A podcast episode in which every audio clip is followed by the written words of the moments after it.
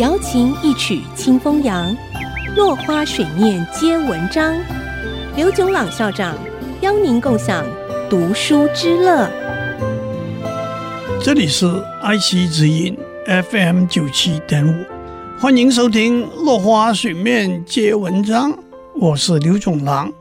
今天我们从影音储存看标准化，新一代的系统用光学技术把影像、声音存放在光碟上。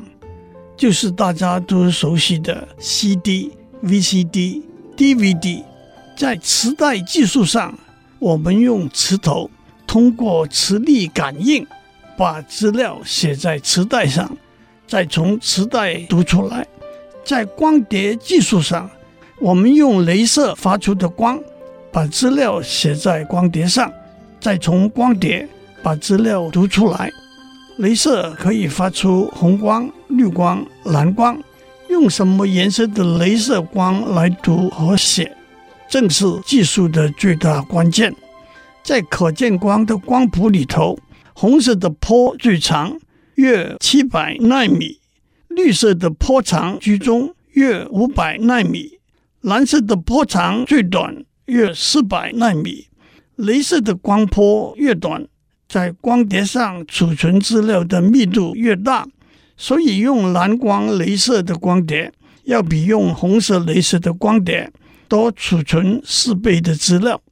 镭射是在一九六零年代发明的，到了一九八二年，CD Compact Disc 就已经上市。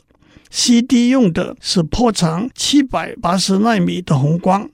后来逐渐演进成为 DVD（Digital Video Disc），用的是波长六百五十纳米的红光。如同前面所说的，DVD 跟大小相同的 CD 比较，容量多了三到五倍。对从事镭射研究的科学家来说，如何制造发蓝光的镭射是个重要问题。许多大公司的研发部门二十多年都做不出结果，一直到一九九零年初期，日本的日亚化学公司里头，一个籍籍无名的研究员中村修二，终于把蓝色的发光二极管和蓝色的镭射二极管做出来了。一九九九年。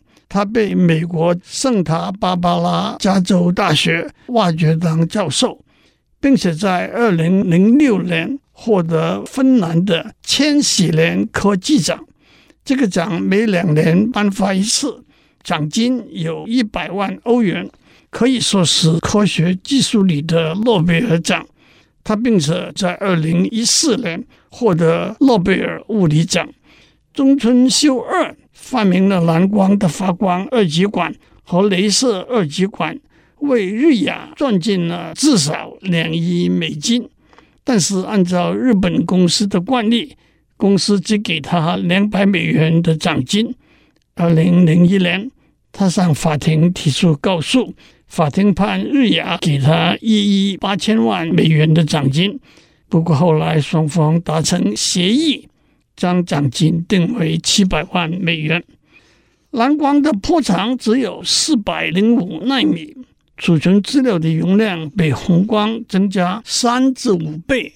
蓝光镭射光碟规格的建立开始的时候，全球有两大阵营，一个是叫做 Blu-ray Disc，另外一个叫做 HD DVD（High Definition DVD）。所有重要的电子制造厂商都在参与这两个规格的讨论和建立。到了二零零八年，Blu-ray Disc 成为赢家。今天先讲到这里，我们下次再见。落花水面皆文章，联发科技真诚献上好礼，给每一颗跃动的智慧心灵。